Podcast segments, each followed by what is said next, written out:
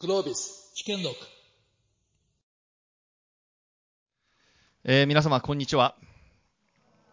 G1 経営者会議あの第2部グローバルの分科会ということでよろしくお願いいたします。元気いっぱいによろしくお願いいたします。えっ、と、今日のお題なんですけど、あの、世界ナンバーワンという言葉がさっきも何何度も出てきましたが、ナンバーワンを目指すブランド戦略と仕組み作りということでございます。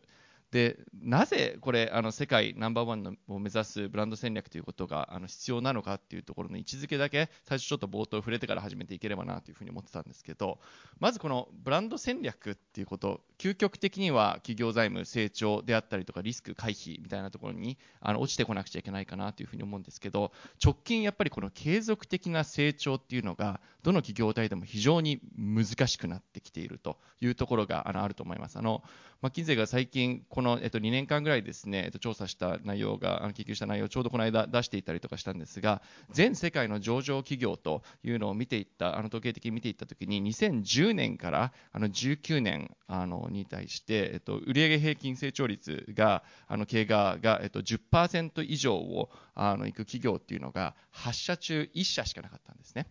でこの8社中1社なんですけどこれをさらに継続的にやっていくのがさらに難しいというところで GDP 自分のあの国の、えっと、会社がある国の GDP 以上にあの成長していくというのを30年間続けれた企業というのは10社中1社になっていくというところで非常に難しいそもそもこれ成長をしていく成長を選ぶっていうことが難しいということになっていると思うんですけどただこの成長っていうのがすごく意味があるっていうこともあの統計的に出ていてあの先ほどあの申したところですが成長のトップクォータイルあのトップ25%に入ったあの企業というのは平均の企業と比べてあのトータルシェアホーダーリターン TSL だったり株主総利回りというところリターンですね。の観点にいくと平均よりも30%ほど高いという事実があの出てきております。でこれ日本企業にも同じその数字の中から抽出して当て当てはめてみたときにも同じくでトップクォーターに入っている企業というのは大体10%ぐらいあの過去5年間ぐらい伸びていたんですがこの企業群に関してもあの株主リターンというのが30%ほど高いという事実があの分かってきてたんですね。なんですがあのこれをグローバルの消費者だったりとかにあの伝えていったりとかそれで成長していくっていうこともそうですしその中であの人材だったりとか組織に浸透させていくっていうところも非常に難しいですしなおさらさらにそれを自律的なあの組織のこう仕組みとしてやっていくっていうのも非常に難しいあの課題で皆さんも抱えられてるんじゃないかなというふうにあの思っております。そんな中あのということも背景もあり、今日のセッションというのは、前半にですね、ぜひパネリストのあの方々、日本企業の大企業というところ、日本を代表したメガベンチャーというところ、あとは外資系のブランドのあの企業の日本でのあのアジアでのプレゼンスという話もあるので、その中で前半戦、今までやってきている中で、こういった成功体験があったとか、こういった失敗談があったというところを、ぜひ具体的にお伺いしたいというところ、これは仕組みのところだったりとか含めてですね、前半やっていければなというふうに思ってますのと、後半少し最後触れれたらと思っているのは、今後、こういったブランドあの戦略であったりとか、そのあたり、どういうふうに変わっていったりとかするのかというところの皆さんのあの見解というところをお伺いできて、まあ、今現在の学び、そして将来に向けたあの何か示唆になればなというふうに思っております。じゃあ最初その前半戦のところぜひ始めていければなというふうに思ってるんですけど、今のあの最近の学びはまた難しかったと、伊垣さんからじゃあぜひあのお願いしてもよろしいでしょうか？はい、えー山田さんありがとうございます。えー改めまして、えーオムロンの井垣と申します。えー現在、オムロンでですね、ブランド戦略、それから、えー広報、シェアホルダーリレーション、インベスターリレーション、それから、えーサステナビリティ推進を、えー統括しています。えー皆さん、オムロンというとですね、血圧計とか、えー体温計とかのヘルスケアの機器でおなじみいただいている方も多いんではないかと思うんですけど、実はですね、このヘルスケアのビジネスって売上の全体の2割弱でございまして、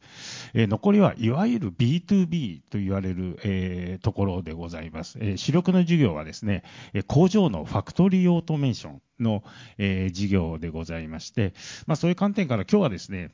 あの B2B と、えー B2C、えー合わせ持つ、まあ、コングロマリット経営という観点からのグローバルなブランド戦略どうするのかという観点でお話をさせていただきたいと思います。で最初にお題として山田さんからですね、えーまあ、その、えー課題というか、えー、成功あるいは失敗の事例ということでお話しいただいたんですけども、まあ、私はオムロングループの、えー、ブランド戦略を担っている立場として最近感じているえー、課題感というのを最初にちょっと皆さんと共有させてもらえればと思っています。えー、それはですね、どういう課題感かというと、えー、今日のお題でもあるですね、この世界ナンバーワンっていう、この世界って今の、えー、ブランドにとってどういう意味を持つんだろうっていうのが最近とても悩んでいまして、どういうことかと言いますと、昔のブランド戦略、グローバルなブランド戦略って言われるものは、世界中のあらゆるマーケットにおいて、同じ顧客体験を保証するというのがグローバルなブランディングだったと思うんですね。で、そのじその時に求められてたのは、ブランドをいかにマネージするかっていう観点でのブランド戦略だったと思うんですけれども、それがここ近年ですね、まあ、米中の対立であったり、コロナがあったりとか、あるいはロシア・ウクライナ紛争というものが起きる中で、完全にこの世界というものが、まあ、よく言えば価値観が多様化しているものが顕在化している。まあ、悪く言えば分断であったりですとか、えー、まあ、対立する価値観、まあ、そういう世界図になってきたと思うんですね。で、そうするとそこでブランドに求められるものっていうのは、やはり同じ顧客体験っていう、その顧客自体が価値観がもう多様化しているので、成り立たなくなっているな。で、これからはそういう対立する価値観をいかに、えー、ブランドが、えー、包括していくか、まあ、分かりやすく言うと、いかにリーダーシップを取って、自分たちの価値観のスタンスを明確にして、まあ、分かりやすく言うと、あの価値観が違う人を切り捨ててもですね、熱烈に、えー、サポートしてくれる、もうファンの人のために価値を提供していくっていうのが、グローバルなブランドの戦略になってきてるんじゃないかな。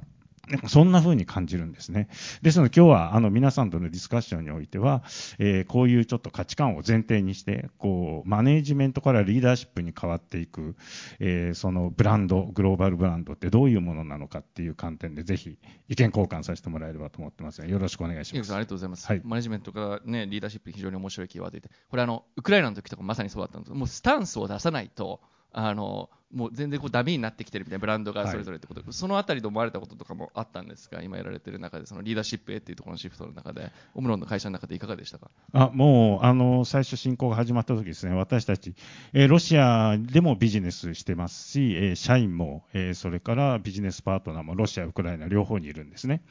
で、この時に、やはり会社としてのスタンスを、えー、明確にしなければいけないということで、結論としてはいち早くロシアのマーケットから撤退をいたしました。えー、したんですけれども、これをどう世の中や、えー、社員に伝えるのかっていうところで悩みまして、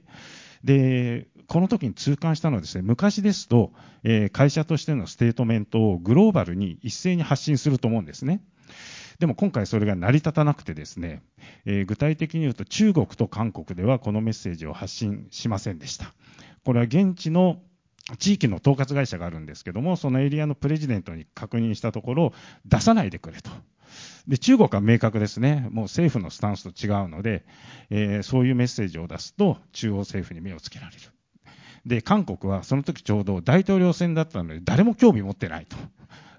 そんなもん出す必要がない。っていうことで、えー、この2つのエリアだけ出さずに、えー、まず欧州、米州、それからアジアパシフィック地域でメッセージを出して、次に日本で出してっていう順番でやったという、まあ、あの結論から言うと、グローバル統一のメッセージング自体がもう成り立たない時代になってきたな。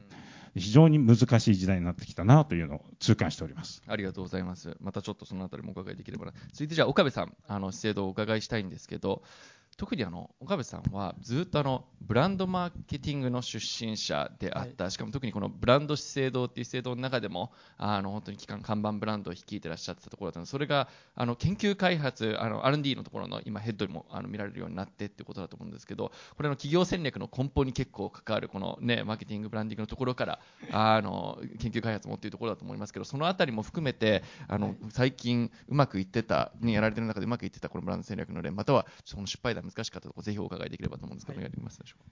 あの改めておはようございます。資生堂の岡部でございます。今ご紹介にあったように、私もともとマーケティングを中心に、えー、ずっとあの資生堂で働いてきたんですけれども、まあ、昨今、去年ですかね、R&D の方にこう移管しました。で今日のまあセッションはまあブランディング、マーケティングということなんで、そこからお話をしたいと思うんですが、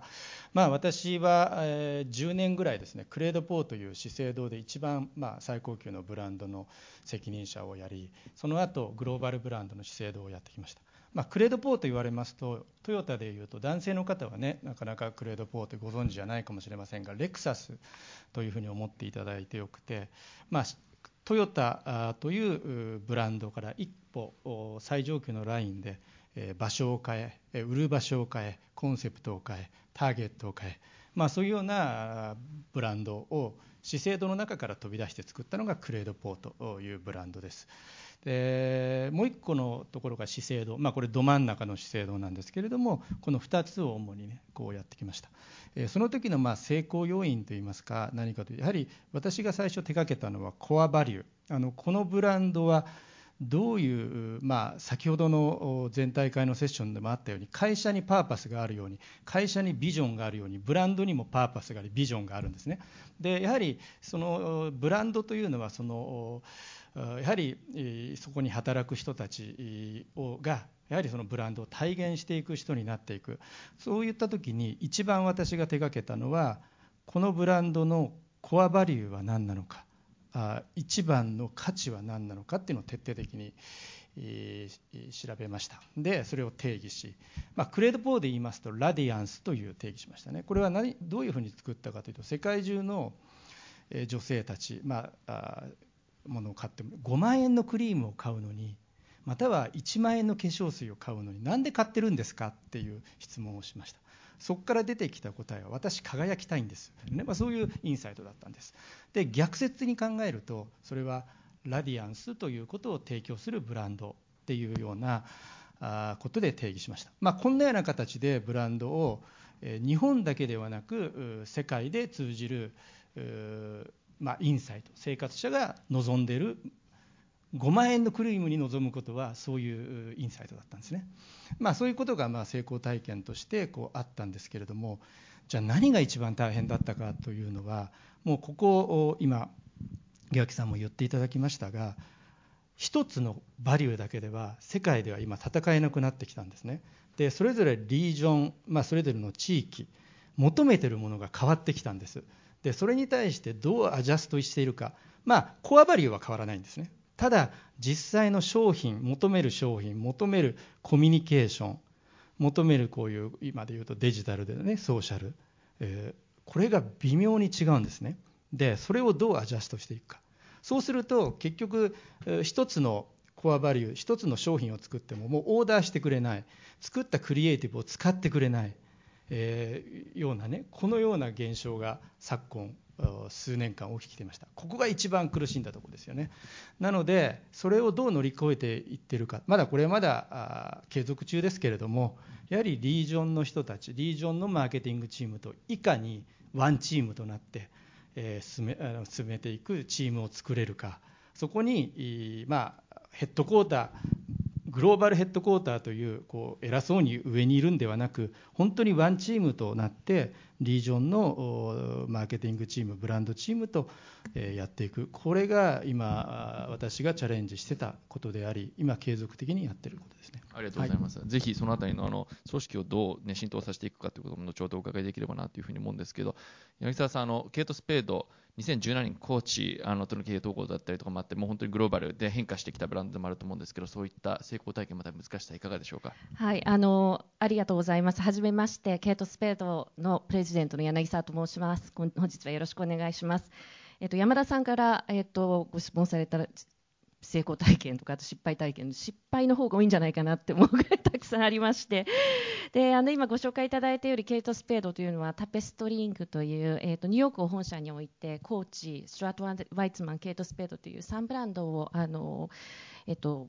マネしているあの会社になってます。で、まあ、北米だったりアジアだったりと中心に展開あとヨーロッパを中心に展開していて約2万人のあの社員がいる会社です。で私は私はちょっとあの皆さんと違って反対側にいるのでリージョンサイドサイドにいるんですが、えっと、私はこのブランドのプレゼントを1999年からやっております。でケイト・スペードというブランドなんですが1993年に、えーと、2人のカップルからスタートしまして本当にスタートアップとしてこの世界にないハンドバッグを作りたいというところからスタートしてます。で6つのハンドバッグからスタートして今ではライフスタイルブランドで約、えーと、20カテゴリーをあの展開するカテゴリーになったんですがやっぱり今のおっしゃってたようにブランドが大きくなってくるリージョンが増えてくるあとは時代が変わる。あと組織が変わる経営が変わるっていうたびにやっぱりあの、まあ、最近一番近年のところではコロナにコロナ禍に入ったっていうところでやはりみんなが揺れる。そして、えーと、原点にもう一度立ち返るという、えーと場面がたくさんありました。でそこがやっぱりあのすごくぶれてくると失敗につながるということを何度も経験しています。でその時にやっぱりすごく大事だなと思ったのはもうあの朝のセッションから続いてるお話に近いんですが やっぱりこの私たちブランドパーパスってこの世界からちょっと大げさですけどケイト・スペードがなくなったら何がなくなるっていう対話をしたり私たちがいる理由って何とかあと私たちの、えーとマーケットにお客様に伝えてるバリューって何だろうっていうところをやっぱりブランドって人が作ってるもので私たちの、えっと、社員が作っているお客様と一緒に作ってるものなので社員とお客様と対話をして一つ一つ確認するという作業をしながら前に進んでいくということをやってました。はい、ありがとうございます。あのまたそのね、その伝え方も含めてお伺いしていきたいなと思うんですが、ウェブ上、古賀さん、あのまさに日本ブランドというのを前面にあのアメリカ東海岸、それでなくあのアメリカ全土に広げていってということだと思いますけど、ブランドの立ち上げからそこまでの苦労、現在までであのこの成功していること、失敗した難しいポイントをお伺いしてもよろしいでしょうか？はい、ありがとうございます。あのですね、多分今日いらっしゃってる方、今の最初のお三方のお話を聞いてですね、最後4番目でこの人誰だろうって多分思われてると思うんですけれども、あの、我々ですね、あの、ニューヨークでいちご植物工場を経営しているスタートアップになります。で、こう、まあ、あの、ご覧いただくと分かる通り、このような形でですね、あの、完全室内でいちごを、生産しています。で、今はですね、まあ、主にマンハッタンのホールフーズなんかを中心に、えー、いちごを、えー、販売をしていて、今、会社で大体5年目に入ったところになります。で、我々の会社の特徴としては、まあ、植物工場って実はこれまでこうレタスしかですね、技術的に育てることがこう難しいとされてきた中で、世界で初めてこうレタス以外のものを作るということに成功したところが、まあ一つ我々の特徴なんですが、えー、まあ、じゃあこの会社はですね、まあ、そもそも、あの、なぜ、あの、いちごやったかというところがまさに、この我々のブランディングっていうところの話に直結してくるところで、大体、あの、普通の会社さんですと、まあ、そもそもこういう製品があって、それをこういうふうにブランディングしていこうっていう、そういう まあ形でこうやられていくと思うんですけども、我々の場合は、そもそもこう世界最大の植物工場っていうところを目指すっていうのがこう20年、30年、40年後のゴールとして設定したときに、じゃあそこに行くためにどういうブランディングが必要なんだっけと。で、まあそのブランディングを作るためにどういうプロダクトが必要なんだっけっていう観点で、ブランディングをもともと考えています。なので、プロダクトアウトでは一切なくて、それも戦略の上位にブランドが先に来てて、じゃあこの業界でナンバーワンになるために何が必要なんだっけっていう答えが我々の中でイチゴだったっていうことなんですね。で、これなぜかっていうと、まあ、あのまあ、ちょっと今冒頭でもお話しした通り、レタスしかこれまで植物工場を作ることができなくて、今、まあ、ユニコーンと言われているような会社がこの領域に大体5社ぐらい世界的にあるんですけれども、この5社全部レタスを生産しています。ただ、この業界が20年、30年後どこに行くのかっていうのを考えるとですね、結局電気自動車とかとすごく似ていて、今でこそ会社によって作れるものっていろいろこう差があってと技術の差って大きいんですけれども、数十年経っていくと大体この辺ってこう修練されていってですね、みんな大体似たようなコスト構図で同じものが作れるような時代になってきます。そうなった時に、じゃあその時にナンバーワンにななれるような会社って何なんだっけって考えるとですね、それまでの間に、いかに植物工場といえば美味しいファームだよね、もうみんなに一番最初に覚えてもらえるブランドを作れるかっていうことが非常に重要だな。でこれ、電気自動車業界でいくとテスラがいい例なんですよね。結局2010年でテスラはロードスターっていうですね、あの、まあ、2、3000万して、年間500台とか1000台しか買えないような車だったんだけれども、だけど電気自動車なのに、ポルシェよりも速い。電気自動車なのにこう自動運転がついてるっていう、もう今までの車の概念にないようなプロダクトを投下したことで圧倒的なブランドを作って、同じ2010年に、まあ、ちょっとこれは日本人としては私も悔しい思いがありますけども、日産さんがあの日産リーフというプロダクト、同じ電気自動車を出したんです。これは価格が10分の1。だけども、その性能で言ってしまうと、やっぱり既存の車に比べて電気で走るということ以外、何がいいのか、ちょっとよくわからないプロダクトだったのかなと、ちょっと乱暴に言ってしまうと。その結果何が起きたかというと、10年経って、大体誰でも電気自動車が作れるっていう時代になった今、やっぱりテスラは、あのロードスターで始めたから圧倒的なブランドがずっとあり続けて、その他の会社っていうのは、あまたある電気自動車の会社のうちの一社にこうなってしまっていると思うんですね。なので、それと同じことがこの植物工場業界で起きるって考えたときに、じゃ何が一番差別化できるんだろう、何が一番ブランドを作ることができるんだろうっていうことを考えて、まあ、技術的にはすごく難しいとされていた、いちごにオールインでこう一点突破することによって、今4年目、5年目になってですね、一応、この植物工場業界の中では、まあ、いろんなマーケティング指標を見ていくと、今、あの他のユニコーンを抑えて、今圧倒的なブランドがこう出来上がりつつあるので、当然その個別、具体的に一個一個どういう施策をしたかっていう話はあるんですけれども、その前段として、製品を選んだ時点で、ある程度このブランディング戦略っていうのが、まあ、弊社の中ではこう決まってたっていうところかなと思います。小さん、その最初の入り方ってニューヨークでやってらっしゃったと思うんですけど、最初50ドルで売ったんですけど、一粒。その 最初のブランドの立て方みたいなところ、アメリカで、あのどんな感じで、ちょっと軽くそこだけ触れてもらってもいいですか？あもちろんです、もちろんです。まず、我々の、まあ、ゴールとしては、もう、あの、世界中どこでもすごく美味しいイチゴだとか果物っていうのを誰でも買えるっていうところに持っていくっていうのがゴールとしてはあるんですけれども、その前にやっぱり強烈なインパクトが必要だなと思ったので、まずは、とにかく高品質だけど、とにかく値段が高い。それで、かつ、えー、ミシュランの星付きレストランか、まあ、スーパーセレブですね。だから、その、まあ、レオナルド・ディカプリオだとか、なんかビヨンセとかマライア・キャリーだとか、そういうクラスじゃないと買えませんっていうブランディングでローンチしました。で、1パック50ドル。でそうするとアメリカ人からすると、もう高級フルーツっていう市場って存在しないあの国なので、いちごが50ドルってとんでもないってみんな思うんですけれども、食べたことないわけじゃないですか、普通の人は。で、こういうセレブの人だとか、ミシュランの星付きレストランのシェフとかが、こんな美味しいいちご人生で食べたことないよって言うと、みんな、ね、なんだろう、なんかすごいいちごがあるらしいよってって、こう、ブワーっと広がってですね。で、そこから、まあ、5年かけて、今、ホールフーズで1パック20ドルで販売してるんですけども、これ20ドルっていう価格ですら結構高いんですけれども、もともと50ドルで、かつミシュランの星付きレストランか、セレブしか買えなかったイチゴが、お近くのホールフーズで20ドルっていうと、急になんかお手頃に感じるじゃないですか。なので、まあ、そこのローンチをまあ見据えて、あの50ドルっていう価格で、まあ、5年前にあの最初にローンチしてブランドを作ったっていう経緯があります。ありがとうございます。あの植物工場のテスラというふうにも言われているかと思いますけど、あのそういった消費者といろいろ実験をされててっていうことだと思いますけど、あのぜひちょっとお伺い B2C のブランドで作っていくというところ、岡部さん、その後柳沢さんにもお伺いしたいんですけど、コロナ3年目に入ってきてっていうことだと思うんですけど、消費者、これ日本、海外も含めてかもしれない、どのように変化してきて、それに合わせてこのブランド戦略をアジャイルに変更していくみたいなところ、じゃあ岡部さんからその後柳沢さんにどう変化してお伺いしてもいいですか？あのコロナになってすぐ、まずは生活者のインサイトを徹底的に調べましたね。やはりメーカーブランドですので生活者がどのような変化というのをまずトッププライオリティに考えます。大きく3つあったんです。1つはこうあ不安とか恐怖ですね。これはま健康への不安または将来不安安心安全への不安、まあ、こんなようなインサイトが大きく1つありました。もう1個がやはりこれどこでも出てます。デジタル化ですよね。で3つ目があ自分時間ですか。時間の使い方をどうするかこの3つの大きな変化が現れて1つ目のこの恐怖とかこう不安っていうところに関してはまさにいろいろ私たちも考えます。まあ化粧品って単純にこう肌に塗るものっていう印象はあると思うんですけども私たちと考えるビューティーというのはよりこうホリスティックな方向にシフトしました。ですので肌が美しいのは肌だけ表面に見えてるものではなく内面だったりあと体の中ですよね。でだったりあと心このマインドのところ、まあ、資生堂は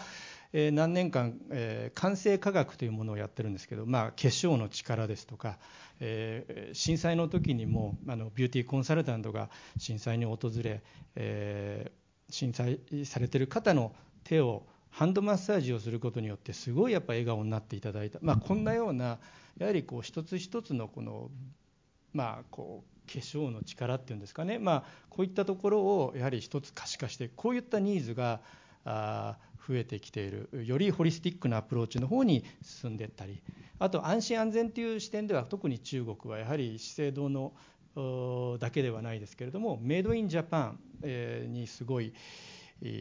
こだわりがありやはり日本をやっぱ信用してくれてるんですね。そういうこともあり工場に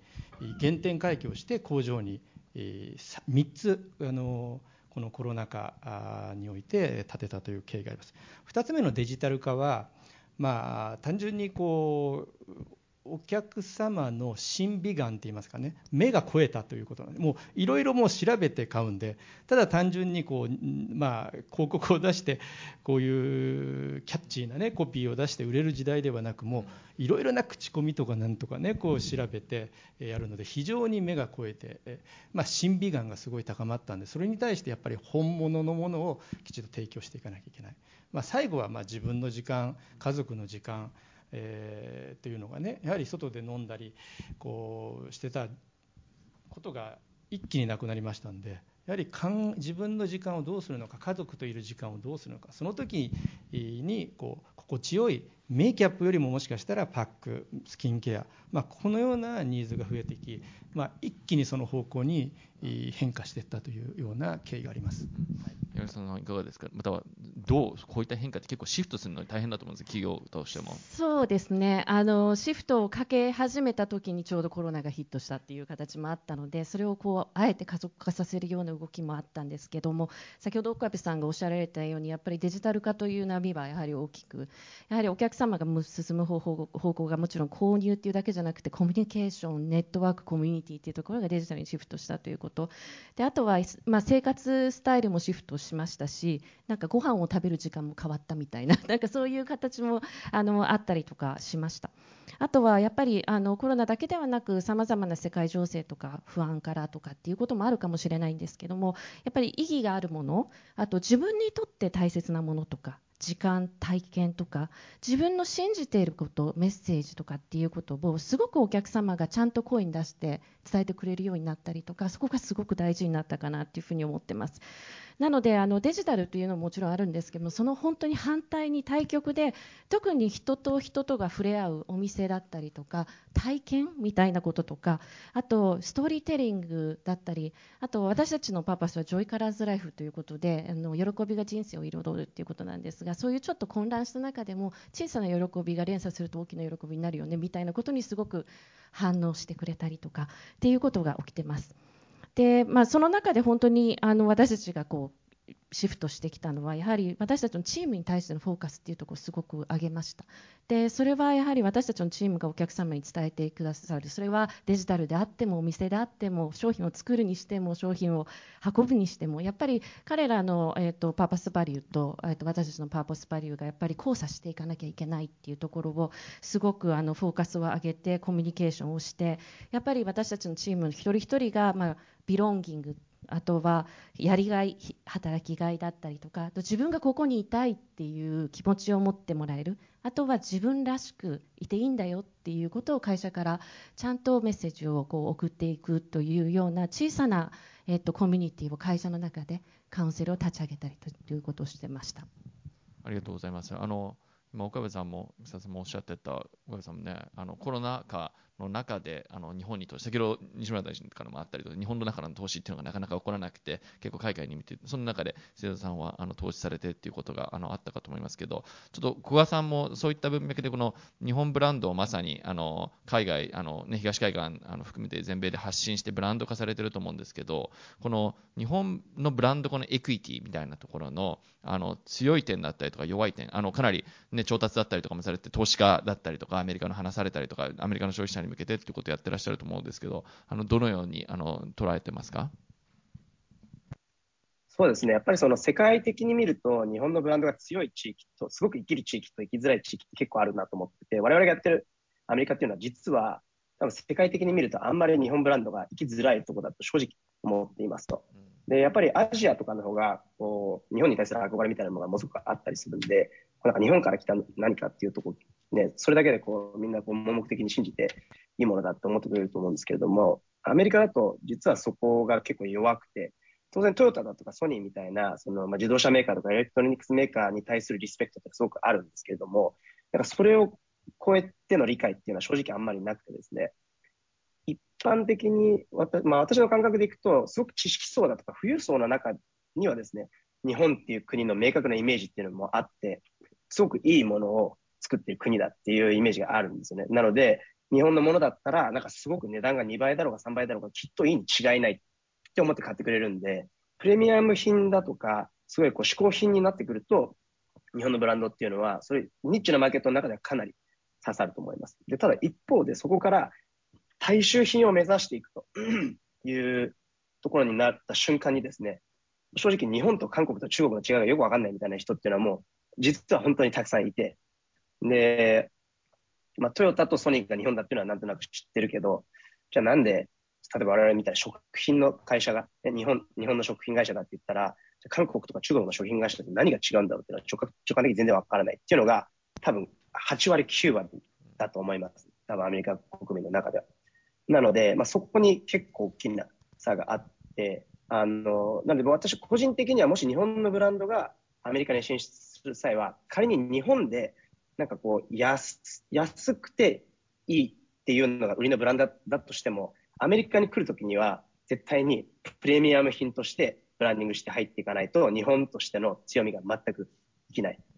ていうのが、まあ、すごくあの一つ気をつけなきゃいけないことなんじゃないかなと思ってます。ありがとうございます。あの小田さんも今おっしゃっていただいたんですかね、このあのラーニングがあると思いますけど、これをじゃあ、ちょっと仕組み化していくところの難しさみたいなところもぜひお伺いできればと思ったんですけど、岩木さん、あの先日、日経ビジネスで非財務資本の価値が10年で17倍というところで、オムロンあのさせていただいたんですけど、これ、ブランド化したまさに密接にというところだと思います、これ、どういうふうに仕組み化されていく、こういったブランド伝えそのあたりもお伺いさせていただいてもいいですか、そうですね、ちょっと2つの観点からお答えしたいと思うんですけれども、1つはその非財務価値が実際に時価総額にこう反映され、織り込まれて、えどれだけ企業価値が上がっているかっていう観点では、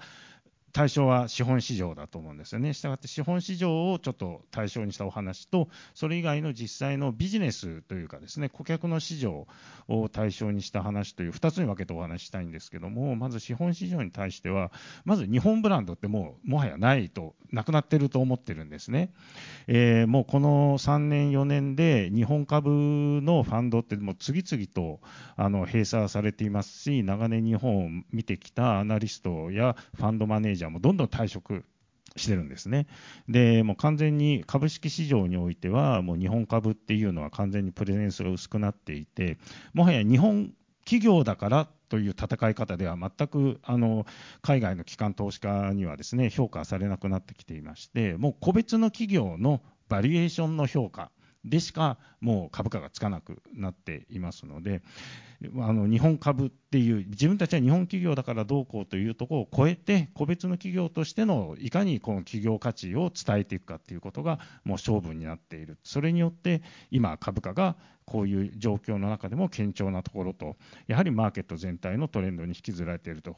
っていうこの二極化が起きてるんじゃないかなと思います。で、まあ、本筋の方の、えー、いかにじゃあそのブランド価値を上げていくかっていう観点での仕組み化ということで言いますと、まあ、先ほどあの柳沢さんやあの岡部さんもおっしゃってたことにもつながるんですけども、いかに現場でステークホルダーとの接点を担っている社員が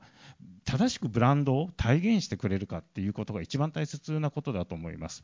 でそういう意味ではあの何かブランディングのキャンペーンのようなことが必要なわけではなくてやはりいかに社員一人一人の態度変容を起こしていくかということだと思うんですね。で、じゃあ何がその態度変容を起こしていくのかっていうと、もう今日朝の全体セッションの時から何度も出ていますパーパス。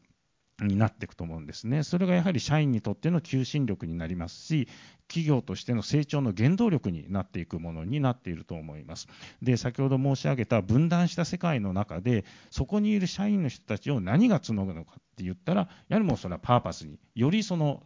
重要性っていうのは増してきていると思っています。それどうやってやるやってらっしゃってたりとか、そのね伝えていくまさはいにそのハウのところでいくといかがでしょあそうですねあの、弊社もですねそのパーパス、弊社の中で企業理念って呼んでいるんですけれども、創業の時代からですね事業を通じて社会的課題を解決することで成長するという企業理念をずっと受け継いで大切にしてきました。したがって社員に、えーその浸透いかにこの企業理念を浸透させるかっていうことが、えーそのブランド価値をグローバルに作っていくために最も大事なことだと考えていまして、弊社ではですねそういう社員が企業理念を自分の日々の仕事の中でどれだけ体現して実践しているかっていうことを会社がですねそれを認めてあげてグローバルの社内で共有してあげて褒めたたえてあげるというですね、えー表彰制度をやってるんですね。これ名前が D オムロングローバルアワード略してトガって呼んでるんですけどもこれ始めて10年に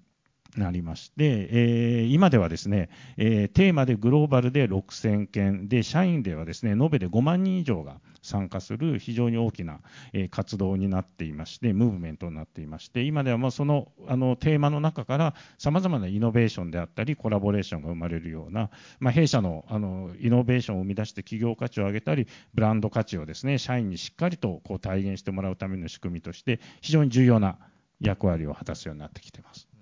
うあのそういった仕組み化して組織に浸透させていくと非常に重要なところ、古賀さん、あのあと柳沢さんにもお伺いしたいんですけどあの、かなり多様な組織でやってらっしゃると思うんですね、でこれ、日本企業の方々、経営者の方々、皆さんあの、どうやってそのアメリカの中での企業にそういった文化を浸透させていく、またブランドを浸透させていくかということだったりとか、課題抱えられる方が多いと思うんですけど、古賀さんからその後柳沢さん、日本でそれを組織、どういうふうにやってらっしゃるか、古賀さんからじゃあお願いしてもいいですか？はい、そうですね。あの、やはり確かにそこ非常に難しいポイントで、特に会社を大きくしていけばいくほどですね、まあ、最初のうちは例えばそのすごい日本のことが好きな人だとか、そういう人でこうチームを組んでいけるんですけど、やっぱりね、100人、1000人単位で会社が広がっていくと、そういうふうにはどうしてもいかなくなってきて、日本にそもそも行ったことないような人たちがどんどん社内に増えてくると思うんですよね。で、あのまあ非常にその日本の文化を浸透させるっていうのは難しいんですけれども、も結論から言ってしまうと、多分、うんなんか無理に完璧に日本の文化を理解してもらう必要はなくて、そこにこだわる必要は正直ないんじゃないかなと。で当然、その日本の文化のを誤って発信してしまったりだとか、なんか全然、これ、私がじゃ日本人としてやりたいことじゃないようなブランディングをされてしまうっていうのはもちろん困るんですけれども、ある程度やっぱ現地の人にも分かりやすいような形で、こう、あの、はしょってですね、こう噛み砕いて咀嚼しやすいようにしてあげた方がいいんじゃないかなっていうことは最近、あの、まあ、学びとして特に大きくて、例えば我々の場合、今、ブランディングのヘッドっていうのはもともとルルレモンで、ブランディングとマーケティングのヘッドをされてた女性の方が、まあ、2年前に入ってきたんですけれども、彼女は実はまだ一度も日本に行ったことがないんですね。コロナの最中に採用したので、まあ、その後も行けずじまいで、で、最初のうちはですね、あの、インスタグラムの案とかをこう出してもらうとですね、なんか、ハングル語が書いてあったりとか、なんかあの、香港の写真とかが、こうなんか平気でこう貼られ、イメージボードに貼られてくるみたいな。でも、それぐらい、あの、日本がどういうところなのかっていうのをよく分かってないような状態からのスタートだったんですね。で、当然、だから、そのレベルだとさすがに私も危機感を感じるんですけれども、なんか必ずしも日本人と全く同じレベルでそこを理解している必要はなくて、逆に今日本人が横にいて、まあ、これはちょっと全然違うよっていうところが踏めれば、なんかそれ以上はそこまで完璧に求める必要はないかなって思っていますので、例えば、我々の場合だと、えっと、それがよく表れてるのは社名だとか、うちの製品の名前なんですけれども、そもそも美味しいファームっていう名前って、もし日本で事業を始めるとしたらですね、絶対こんなダサい名前誰もつけないんですよ。あの、ダサくないですよ。も大丈夫です。もごめんなさい、もし、いやいや、もし日本でね、美味しいパンで実際やられてる方いたらちょっと申し訳ないですけど、ま あね、我々のイチゴのプロダクトの名前って、あの、おまかせベリーっていう名前なんですね。で、これ多分日本だったらおまかせベリーなんて名前絶対つけないんですよ。でもなんででもおまかせベリーっていう名前かっていうとですね、おまかせっていうのは今海外のその、まあ、富裕層の間ではものすごくヒットしている、超高級料理といえばもうおまかせコースですみたいな、もうそういうのがもう頭に入ってるんですね。なので、で、っていうのと、まあ、こう、そのシーズンで一番いいものを料理長の人が用意するんで、安心してそれを、あの、お客さんはこう、あの、消費すると。で、それは我々の概念と全く同じ、やってることと全く同じで、一年中常に同じ品質のものを安心して食べてくださいよっていうことで、まあ、おまかせベリーって名前をつけてたりするんですけど、これって多分日本人だけが、日本人だけのマーケティングチームで、完璧になんか日本の会社としてやっていこうと思ったら絶対出てこないです、こういうの。なので、なんかそこら辺は結構、あ、なんか日本人としてちょっと気持ち悪いなと思うこと結構実は社内にいっぱいあるんですけれども、でもそれでも全然いいんだなっていうことに気づいたっていうのと、逆に、なんか下手に日本で成功体験のある日本人のマーケターとかマーケティングチームだけで土地感がないとか肌感がない海外でマーケティングをさせるっていうことの方が圧倒的にリスキーだな。やっぱりそのルルレモンの人が導入してくるようなマーケティング施策とかって、日本人の私からすると、なんか本当にそれでいいのかなって思うようなことって結構たくさんこう怖いことあるんですけれども、蓋開けてみたら全然そのブランド基礎にならずに、かつきちんと浸透してるみたいなことがこうできてるんで、あのその辺は、なんだろうな。なんで、まあ、けけ結論をまとめて言うと、そんなに日本品質とか日本っていうところに完璧にこだわらなくてもいいんじゃないかなっていうところが、まあ、今までのラーニングですね。とはいえども会場の皆さんはこのすごく大きい日本のブランドと日本の本社がみたいなこともあったりあの俺柳沢さんも岡部さんもそのあたりの葛藤ってやったりとかしますもしよかったら、日本の会議アメリカにとかってことでやってらっしゃるとかね。いやめちゃくちゃ葛藤ありますよね。だからやっぱり今おっしゃられた部分っていうのはもうファクトであることは間違いないんです。ただ本当はアメリカ市場って戦うのが難しくて、まあ、資生堂でいうとやはりシェアは下がってるんですね。でもっと言うとアメリカのブランドの大きなメガブランドもシェアが下がってるんです。エスティローダーとかロレアルとかそういう。でじゃあ何が伸びてるかってニッチのやっぱりこうスタートアップ系のものが非常にこうやってだからやっぱり特にアメリカという市場はそういった新しいものイノベーションそこにやっぱ生活者が求めてるんじゃないでしょうかね、でだからもう落ち着いたブランドは、まあ、伝統的なブランド、落ち着いたブランド、変化を起こさないブランドはどんどん淘汰されていく、これがアメリカ市場ではないかなということで、やっぱり世界の中で一番難しいです、ね、これでも地域ごとにもまたちょっと違って、ヨーロッパだと意外と、ね、 stable なブランドがまだということがあるかもしれないですけど、アメリカだともう圧倒的にその日そうです、はい。はい、もうだからエリアによって本当に全然ブランディングというか、やはりこう成長度合いやる、やる戦略を変えていかないと、非常に難しいですね。吉沢さん、そういったところ、アメリカ側からもまた別途ということのプレッシャーだったりあると思いますけど、この組織の中に浸透の仕方いかがでしょう？はい、そうですね。あの先ほど小川さんがおっしゃったように、 perfection というか完璧主義っていうのはやっぱりなんかなんとなく日本人が持ってるものなのかなって、完璧に日本英語を喋らなきゃいけないとか、完璧に相手を理解してなきゃいけないとか、でもみんなが違うっていうところからスタートすれば分かっていくっていうことでどんどんどんどん受け入れることもできますし、英語も完璧じゃなくていいと思えば話すっていうチャンスになるし。やっぱりツールとしての語学だったりとかやっぱりあのそれをこう頑張って喋ってみるっていうことを推奨するとかっていうカルチャーのことはすごく必要なのかなっていうふうに思ってますあとはもう一つやっぱりコアバリューってやっぱりそのいろんな違う人たちをこうマグネットのようにつなげるものだと思うのでやっぱりそこをすごくあのベースに経営をしていくことあと,、えーと、私たちはそのコアバリューだったりとかあとあのパーパスだったりとかをあのあと私たちが信じているあのインクルージョンとダイバーシティがあのちゃんと成し遂げられたかどうかっていうことが目標設定だったりとかあとインセンティブプランだったりに組み込まれていたりそれをこうもっと体現したいっていうチームが中にいればそのチームでグループをコミュニティを作ってやっぱり社会貢献活動をしていくとか自分たちの、えっと、パーパスを会社を使って実現するみたいなことを世界中でだけどやっぱり世界中でアメリカでやってるやり方は違うし日本でやってるやり方は違うしヨーロッパでやってるやり方は違うっていうことを認めていくっていうことでつなぎつなつながりを作っていくっていうことをやってます仕組みとしては。質疑と全体の中に入る前に1、2分だけ、井垣さん、そういった中で、このブランド戦略の在り方って、ここから10年、どう変わっていく、井垣さん、どう思われます？そうですね。あの、先ほど言ったように、これからブランドリーダーシップ、やはり取っていく存在にならなければいけないと思いますし、ステークホルダーからそう期待されていると思います。で、その中で、キーワードは私は3つあると思っていて、1つはサステナビリティ、で2つは、えーバリューチェーンですね。そして3つ目が、パートナーシップだと思っています。えどういうことかというと、今までサステナビリティってどっちかというと社会的責任とかエシカルとかなんかそういう文脈でブランドを語るときにはこう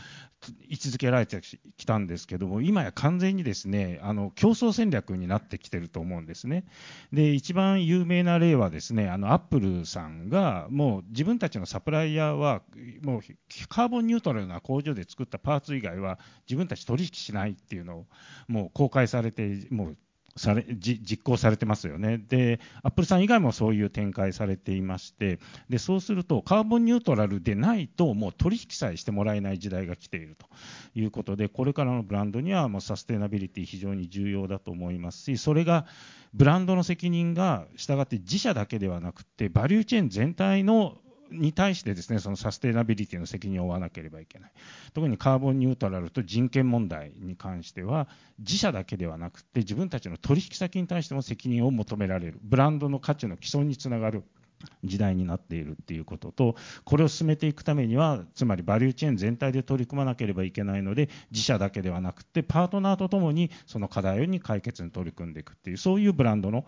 リーダーシップが求められていく時間時代になっているいくんじゃないかなと、そんなふうに思いました岩木さん、ありがとうございます。それではちょっと全体討議に、はい、あの3つぐらいまとめて、では、あのこのはい、お願いしますよ、2人。このさん古賀さんあの世界を目指してニューヨークでやってるのに美味しいファームって日本ブランドにこだわってるのは戦略なのかそれとも古賀さんの心の問題なのかあのおお聞かせください。はいありがとうございます。えー、っとですねそそうですね答えとしてはまあ両方なんですけれどもこれそのやっぱりブランドとして他の会社はみんなレタスアメリカのレタスの会社としてやってる中で我々全然違うプロダクトかつ超高品質っていうところを目指してやってたのでなぜ高品質なのか、なぜ美味しいのかっていうところに話として、いや、これって実は日本で、こう日本でしか本来育てられないものすごく特別な品種があって、それが植物工場って技術のおかげでアメリカでも作れるようになったんですよっていう分かりやすい、そういうあの話がしやすいというのはまず一つ当然あるんですけれども、どちらかというと後者のあの私の 気持ちの方が強くて、結局なぜ私がこのビジネスを今アメリカでやってるかというとですね、この植物工場っていうこの業界って、まあ、今後、まあ、100兆円ぐらいの産業に、まあ、40年、50年かけてなっていくっていうのは大体決まってる中で、日本としてかなり勝ち筋がある、ものすごい、日本としてものすごいチャンスがある領域なんですね。これなぜかというと、日本の施設園芸っていうのが、世界で一番、まあ、オランダと並んでですね、世界でこうツートップの技術があって、その技術を本来であれば日本でしか使うことができなかったのが植物工場になったことによって、電気さえあれば世界中どこでも作れるようになった。なので、こ日本初の世界産業っていうのが、こう自動車の次の産業としてですね、これは立ち上がる可能性がすごくある、まあ、素晴らしい技術だなというところをやっぱり日本人として感じている部分があって、そこになんとか、こう、あ、これって日本の技術なんだ。日本の農作物ってこんなに美味しいんだ。日本ってラーメンとお寿司だけじゃなくて、実はこの果物とか野菜っていうのも世界トップクオリティのものがあるんだっていう、21世紀食の日本っていうのを立国していく中で、ものすごく大きなパイを占める、あの、ポテンシャルを持ってると思うんですね。そこに今日本の爪痕を残したいっていうのが、まあ、個人的にものすごい強い思いとしてあって、まあ、美味しいっていう名前を、あの、残してるっていうのはあります。それでは他にご質問、あの、よろしければまたしていただきたい。いかがでしょうか、会場の。はい。あともう一人ぐらい、どうなったかもし、山下さんどうですか？よかったじゃあ2つ、はい、お願いします。あすいません、えっ、ー、と、瀬賀野杉野と申します。本日はお話ありがとうございました。えっ、ー、とですね、まあ、グローバルのメッセージングの話が先ほどあったんですけれども、えー、これ本当に大変難しいなと思ってて、僕たちもこう何か有事があると一番にこうメッセージを出すようにしてるんですけれども、同じメッセージがやっぱ通用しないと言いながらも、リージョンによってメッセージを変えることが逆にリスクになることもあって、まあ、当社ではこうセガソリック・ザ・ヘッジホックという映画をやってですね、一部こう中国の政府の方からこれ、録音されるんでしたっけ？変更しろという話があって、中国でちょっとできるかできないかというときに、それを変えていいか悪いかとかいう、そういう大きな課題がありまして、そういう中でこうメッセージングって、どういうプロセスで、あのリージョンでとか、全体、ヘッドクォーターでとか、どういうふうに決められているのかっていうのを知りたいです。特にどなたにお伺いしたいところありますか、えっと、そうですね、先ほどの大野さん、特に、ね、そういう話があったので、あと、まあ、生徒さんなんかももしかしたらそうなのかもしれないですけど、はい、ヘッドクォーターとしてのやっぱ判断かなと思うので、うん。うん、はい、ぜひ、はい、あのご質問ありがとうございます。えーと、どういうプロセスで決めているかということですけれども、まずはヘッドクォーターで、えー、そのマスターとなる、えー、メッセージですね、キーメッセージはあの決めます。それは会社の明確なスタンスですので、それを明確に決めた上で、各リージョンにこのメッセージを出したら、特に社員や取引先の方はどういう受け止め方をするだろうかっていうフィードバックをもらうようにしています。で、その時は、え、社内だけではなくて、現地の、え、例えばあの、え、リスクコミュニケーション、危機管理のコンサルタントであったり、アドバイザーという人に、まあ、第三者や社会の視点からの意見ももらいながら、えそれをどういうふうにすればいいのか。だからそれは同じメッセージだとしても、どういう単語や、あの言葉遣い、表現を使って現地の言葉に訳せばいいのかっていうところまでアドバイスをもらって、えー、ニュアンスとかこちらが考えていることが正しくローカルのステークホルダーに伝わるということを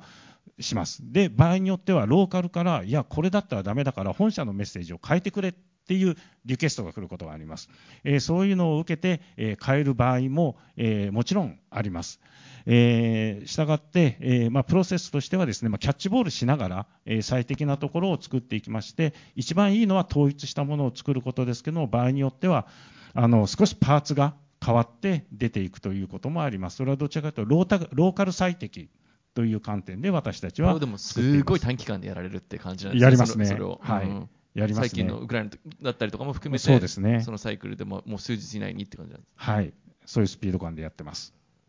岡部さん、もし追加あれば。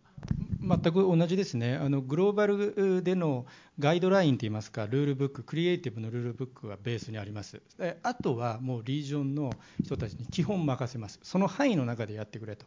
いうようなことで、えー、やっぱりリージョンのお客様、実その地区にいるお客様に、響くものなのかまたこれは誤解を変に与えるものなのかっていうところをチェックしながら、まあ、そこの両方ガイドラインとその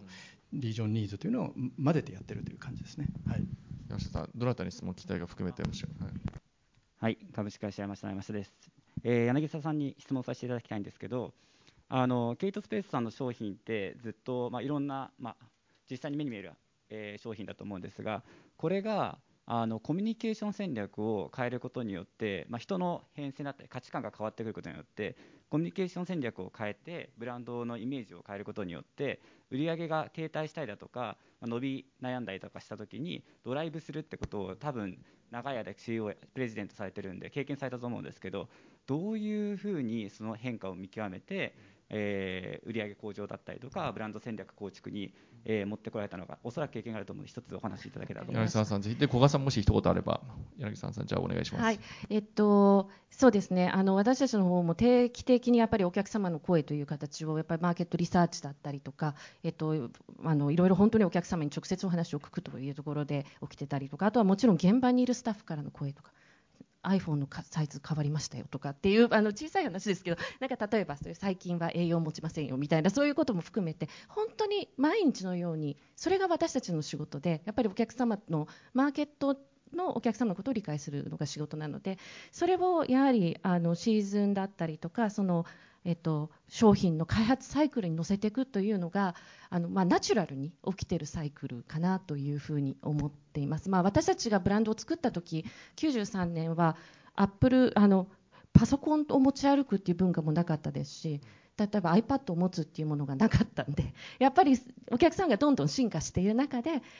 やっぱりサイバッグもサイズが変わってきたりとかっていうのはそのナチュラルにこう進化していくというところでビジネスをあのドライブしてます。古賀さん、なんか一言ありますか？